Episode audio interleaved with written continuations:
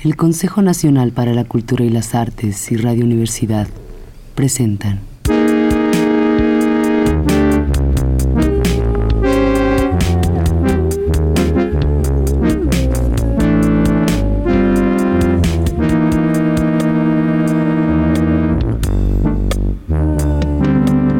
La llave del tiempo. La clave del tiempo.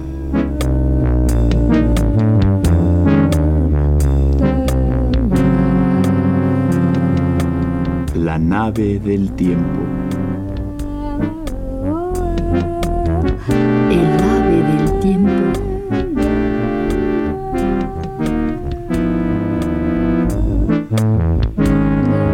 Hamlet, Príncipe de Dinamarca de William Shakespeare.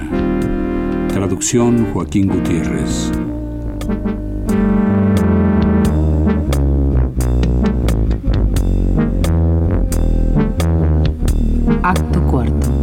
Escena séptima. En una sala del castillo, el rey y la Laertes. Entra un mensajero. ¿Qué ocurre?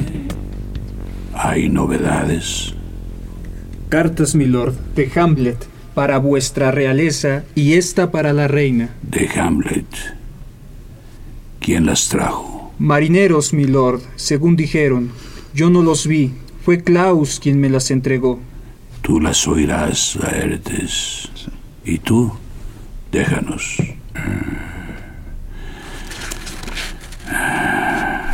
Alteza poderosa, habéis de saber que me han dejado plantado desnudo en vuestro reino.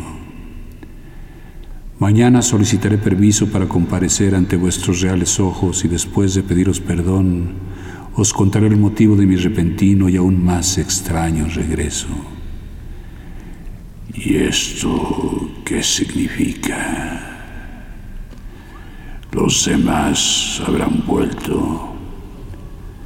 ¿O es todo una impostura y no hay tal cosa? ¿Reconocéis la letra? Es de Hamlet. Desnudo. Y abajo en la postata añade solo. ¿Qué me aconsejas? Muy confuso estoy. Mas dejadlo que venga. Me alivia el corazón pensar que viviré para decirle ante su propia cara, tú lo hiciste. Si así fuera, Laertes. Mas ¿cómo podría ser? ¿Y cómo de otro modo? ¿Quieres que yo te guíe? Sí, milord. Siempre que no me imponga ser pacífico. Es por tu propia paz. Si se halla de regreso interrumpiendo el viaje y si pretende no reanudarlo, le tengo una acechanza madura ya en mi mente que no le dejará otra escapatoria sino caer en ella. Y por su muerte no se levantará ni un soplo de sospecha, y hasta su misma madre lo creerá un accidente. Milord, ser Dios mandarme. Más aún si pudierais disponer ese ardid, de modo que yo fuera su instrumento. Sería el mejor. Desde que tú partiste de ti se ha hablado mucho frente a Hamlet, por una habilidad en la que, según dicen, resplandeces. Tus otras dotes todas unidas no provocan las envidias de Hamlet como esta, siendo que en mi opinión de todas ellas es la menos digna. ¿Cuál es ella, milord? Tan solo un lazo en el sombrero de la juventud. Muy útil, sin embargo, pues no lo sienta menos a este el garbo frívolo y liviano que a la madura edad las pieles y ropajos oscuros que convienen a su prosperidad y gravedad. Hace apenas dos meses vino de Normandía un caballero. Conozco y he luchado con los franceses, son muy hábiles jinetes, pero este galán era un brujo a caballo. Creció con su montura y lo hacía ejecutar tales cabriolas que parecía un centauro. Y todo cuanto uno pudiera imaginarse en pruebas y artificios se quedaba muy corto. ¿Y era normando? Sí. Por mi vida. Lamont. El mismo. Lo conozco. Es el broche, la joya de toda su nación. Pues él te recordaba y de ti habló ponderando tu arte defensivo con el florete. Dijo, y es maestro en esgrima, que sería un espectáculo notable si contigo pudiera alguien medirse. Juró que los mejores esgrimistas de su nación perdían la guardia, el movimiento y hasta la vista cuando contigo se batían. Y con todo esto envenenó de envidia al joven Hamlet, tanto que desde entonces no deseó otra cosa que tu pronto regreso, únicamente por cruzar aceros contigo, dejando esto. ¿Dejando qué, milord? Laertes. Querías mucho a tu padre o eres como un retrato del dolor, un semblante sin alma. ¿Por qué preguntáis eso? Que lo amabas, no dudo. Pero sé que el amor es obediente al tiempo. Y he visto que en las pruebas de la vida éste va amortiguando sus chispas y su fuego. Vive en la misma llama del amor un pabilo que va debilitándolo y nada hay que mantenga su pasión invariable, pues ésta, cuando alcanza su plenitud, perece a manos de su exceso. Si deseamos hacer algo, debemos hacerlo en el momento de desearlo, porque cambia el deseamos, se achica y sufre atrasos, tantos cuantas hay lenguas y manos y accidentes, y entonces el deseamos se convierte en un mero suspiro malgastado que daña al exhalarlo. Mas eh, toquemos la úlcera. Hamlet vuelve.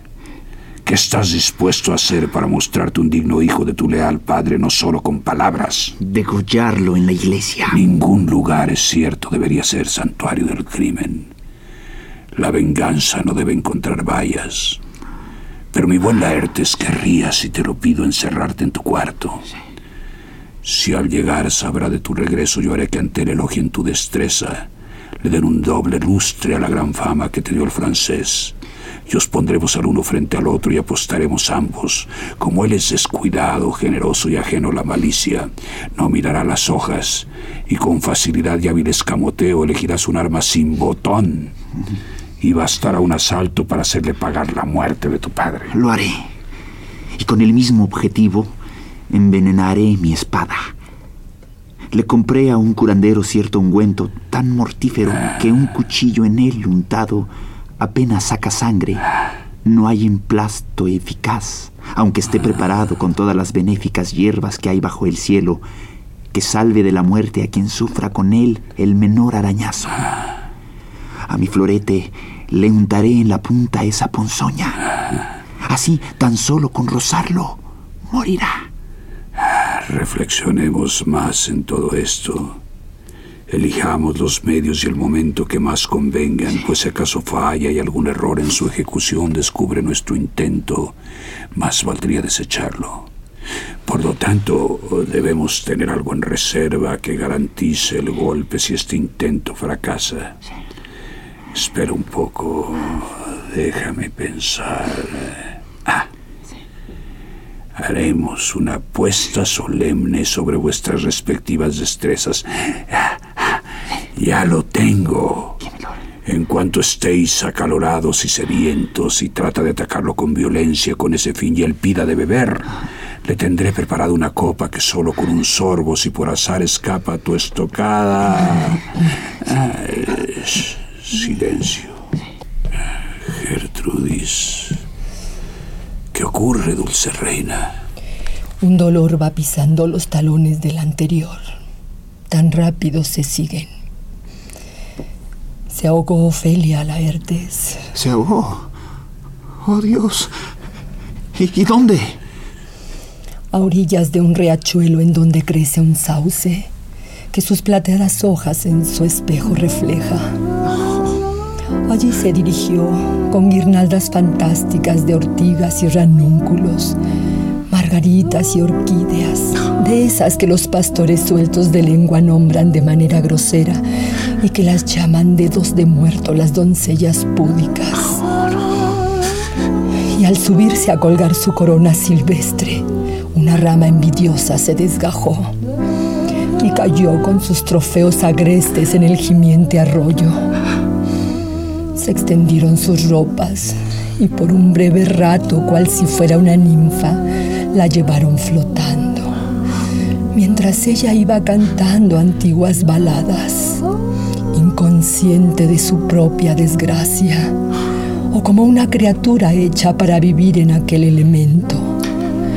Mas no podía durar así, y al fin sus ropas pesadas por el agua la arrastraron de sus cantos melódicos a la pobre infeliz hacia una muerte cenagosa. Entonces, murió ahogada. Ahogada, sí, ahogada. Tanta agua hay sobre ti, mi pobre Ofelia, que refreno mis lágrimas y sin embargo la naturaleza mantiene su costumbre. Diga la vergüenza lo que quiera. Cuando éstas se hayan ido, la mujer que hay en mí se irá también. Adiós, mi buen señor. Tengo verbos de fuego que arderían fácilmente si no los sofocara esta flaqueza. Adiós, Laertes. Sigámoslo, Gertrudis. Tanto que me costó calmar su ira y ahora temo que de nuevo estalle.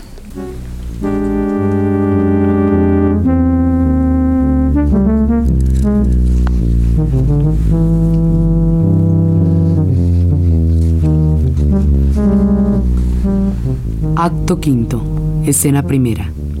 Un cementerio cerca de Elsinor. Entran dos rústicos sepultureros.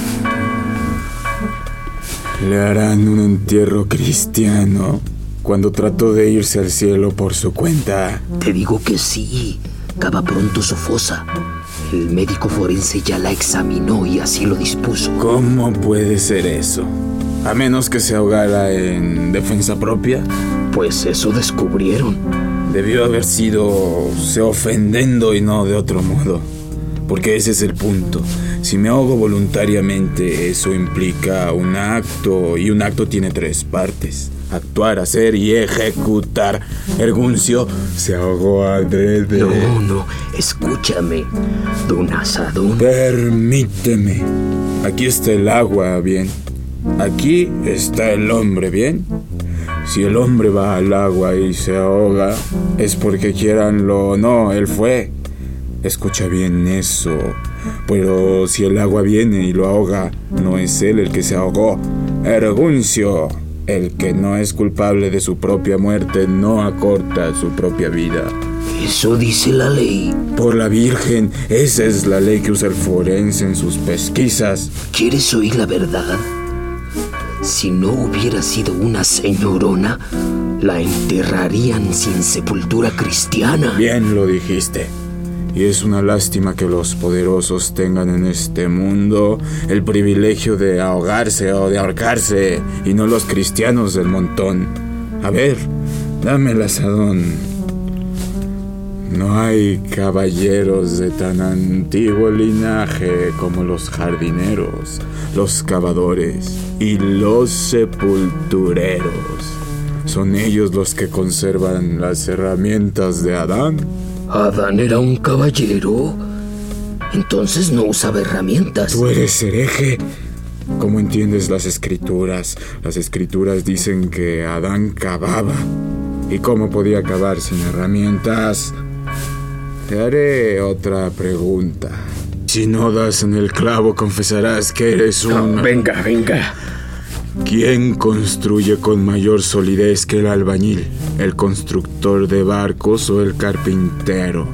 El que hace una horca, porque ésta sobrevivirá a mil inquilinos. Me gusta tu ingenio. Está bien eso de la horca, pero ¿cómo está bien? Está bien para los que hacen el mal, pero está mal si dices que una horca es más sólida que una iglesia. Erguncio, la horca te viene bien a ti. Prueba de nuevo. Repite la pregunta. ¿Quién construye con mayor solidez que el albañil o el carpintero? Dímelo y te desenyugo. Ya verás que te lo digo. Dilo pues. Por la misa no caigo. Por aquí, Horacio. Sí. Espera. No te rasques más los sesos, que el asno lerdo no mejora ni a palo su andadura. Y la próxima vez que te hagan esa pregunta, contesta. El sepulturero. Pues las casas que él hace duran hasta el día del juicio. y ahora ve donde Jahan y tráeme un jarro de aguardiente.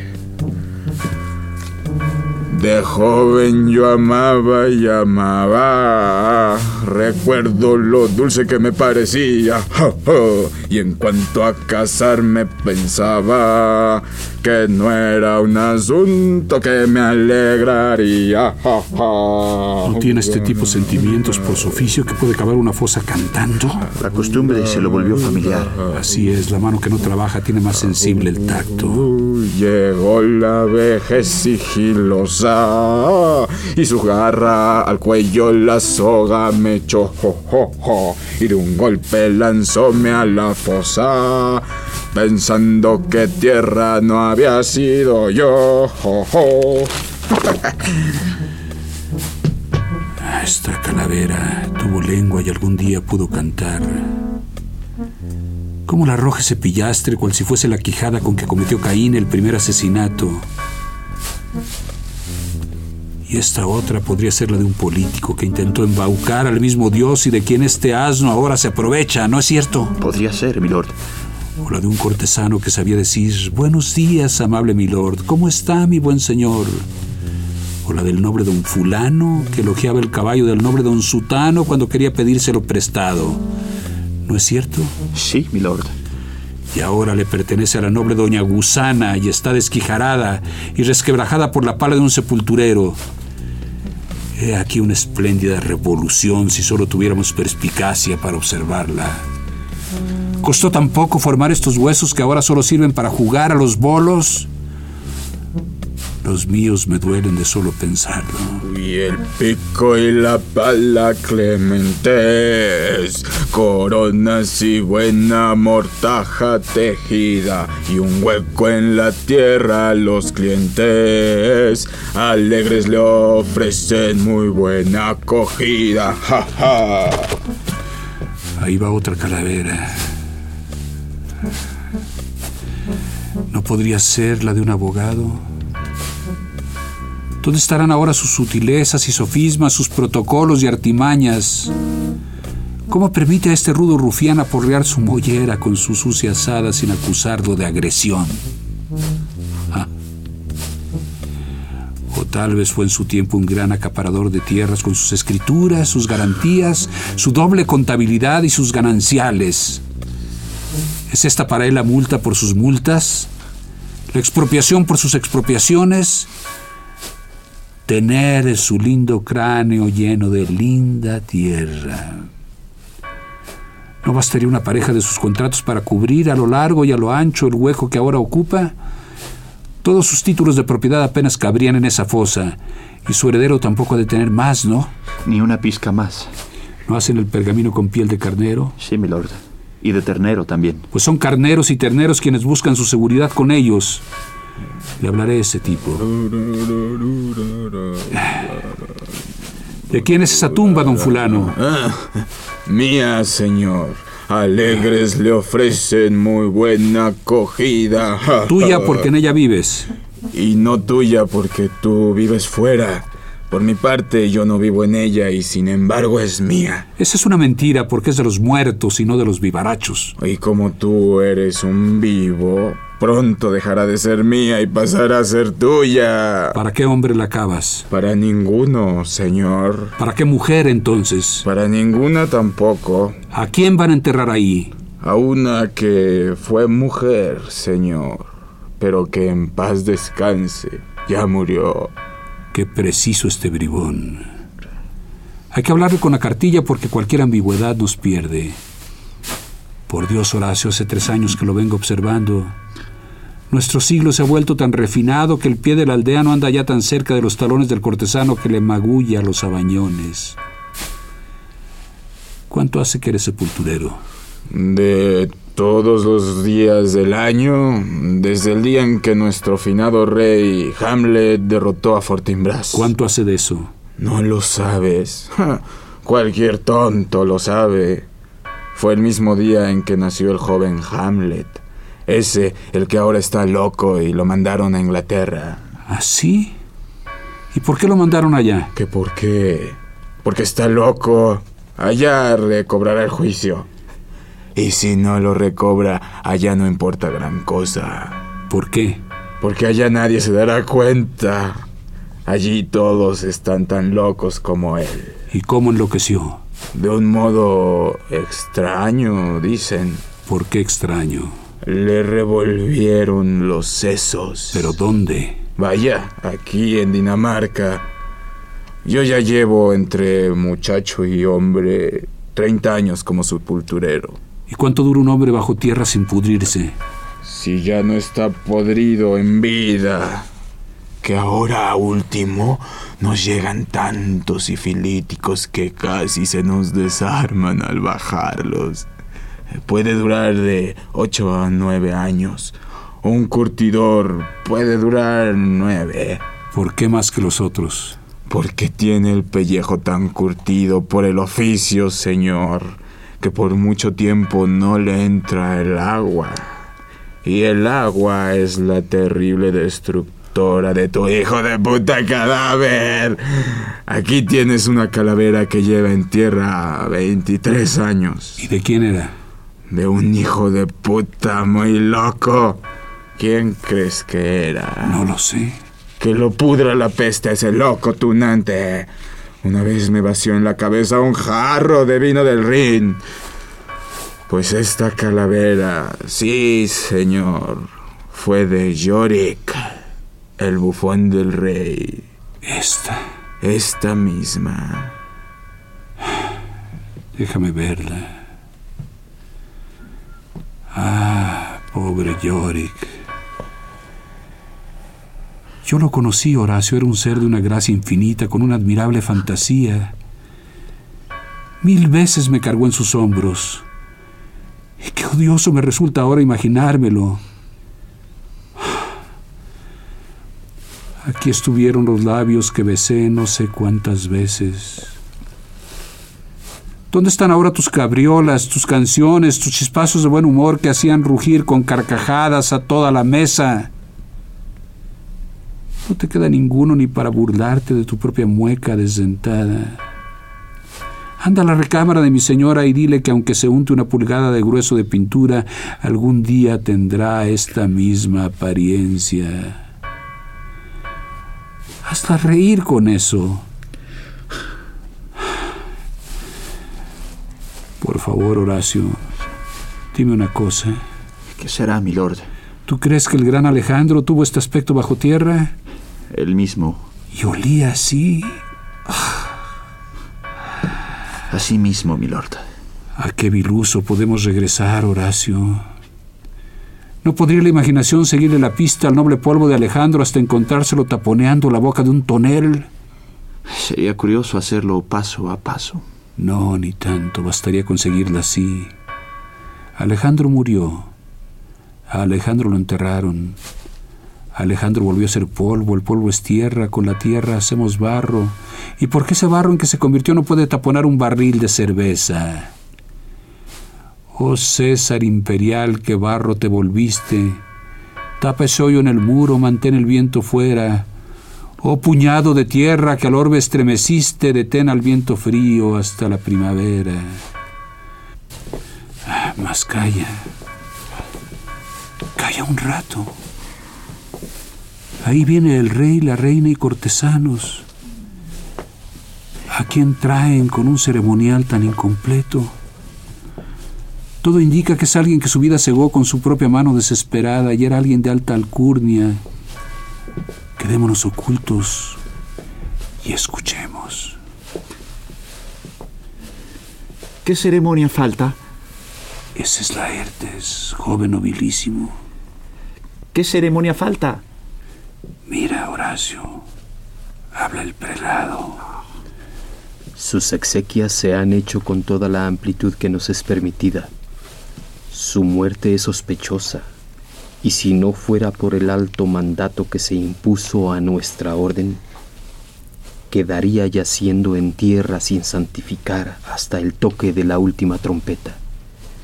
Y en lugar de piadosas oraciones le hubieran arrojado cascotes y guijarros en su tumba y sin embargo lleva su virginal guirnalda con flores de doncella y la acompaña el tañir de campanas. ¿Y nada más harán? No, nada más. Sería profanar los ritos fúnebres, cantarle un requiem, como suele hacerse con las almas que en paz nos abandonan.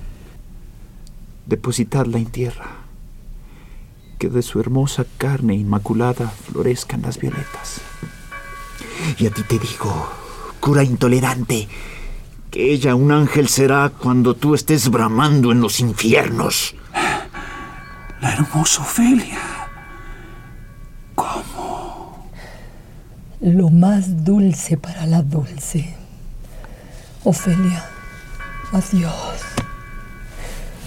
Yo soñé que de Hamlet tú la esposa serías y pensé que con flores adornaría tu lecho nupcial. Mi dulce niña, no tu tumba. Que triple maldición caiga cien veces sobre ese ser maldito cuya pérfida acción de tu fina razón te enajenó. No le echéis tierra aún hasta que pueda tenerla entre mis brazos otra vez. Ha abrazado al cadáver. Ahora sí, Amontonad la tierra sobre el vivo y la muerta, hasta hacer de este llano una montaña más alta que el Pelión o la celeste cumbre del azuloso Olimpo. ¿Quién es el que declama su pena con tanto énfasis? cuyas dolientes frases conjuran a los astros errabundos a detener su curso para que heridos de estupor escuchen. Aquí estoy yo. Soy Hamlet el danés. Al demonio con tu alma. No es buena tu oración. Por favor, suéltame la garganta, porque aún no siendo fiero ni colérico, dentro de mí hay algo peligroso que tu prudencia debería temer. ¡Aparta ya esas manos! ¡Separadlos! Hamlet, Hamlet. Por favor, calma. Ten calma, mi señora.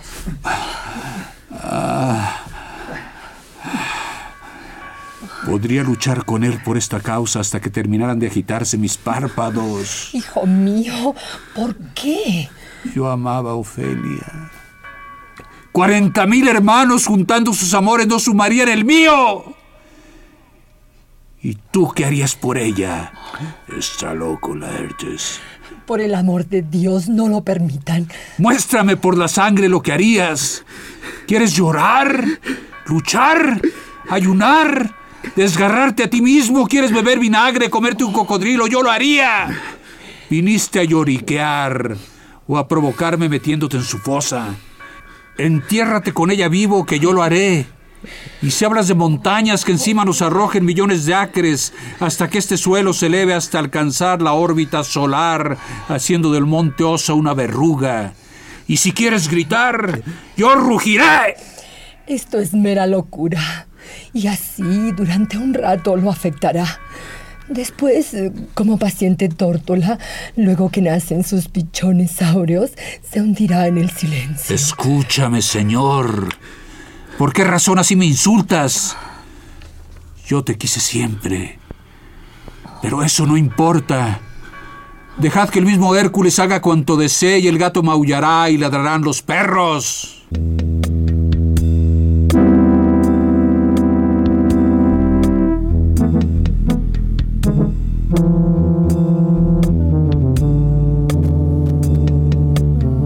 El Consejo Nacional para la Cultura y las Artes y Radio Universidad presentaron La llave del tiempo. La clave del tiempo. La nave del tiempo. El ave del tiempo. Hamlet, príncipe de Dinamarca de William Shakespeare. Traducción de Joaquín Gutiérrez. Producción y dirección Juan López Moctezuma. Como Horacio Laertes. Oscar Flores. Como la reina. Olivia Rosati. Como el sepulturero primero. Saúl Meléndez. Como el sepulturero segundo. Mauricio Vieleto. Como el mensajero. Osvaldo Hernández Lombardini. Música en vivo de Hilario y Miki. Dirección técnica de Carlos Montaño.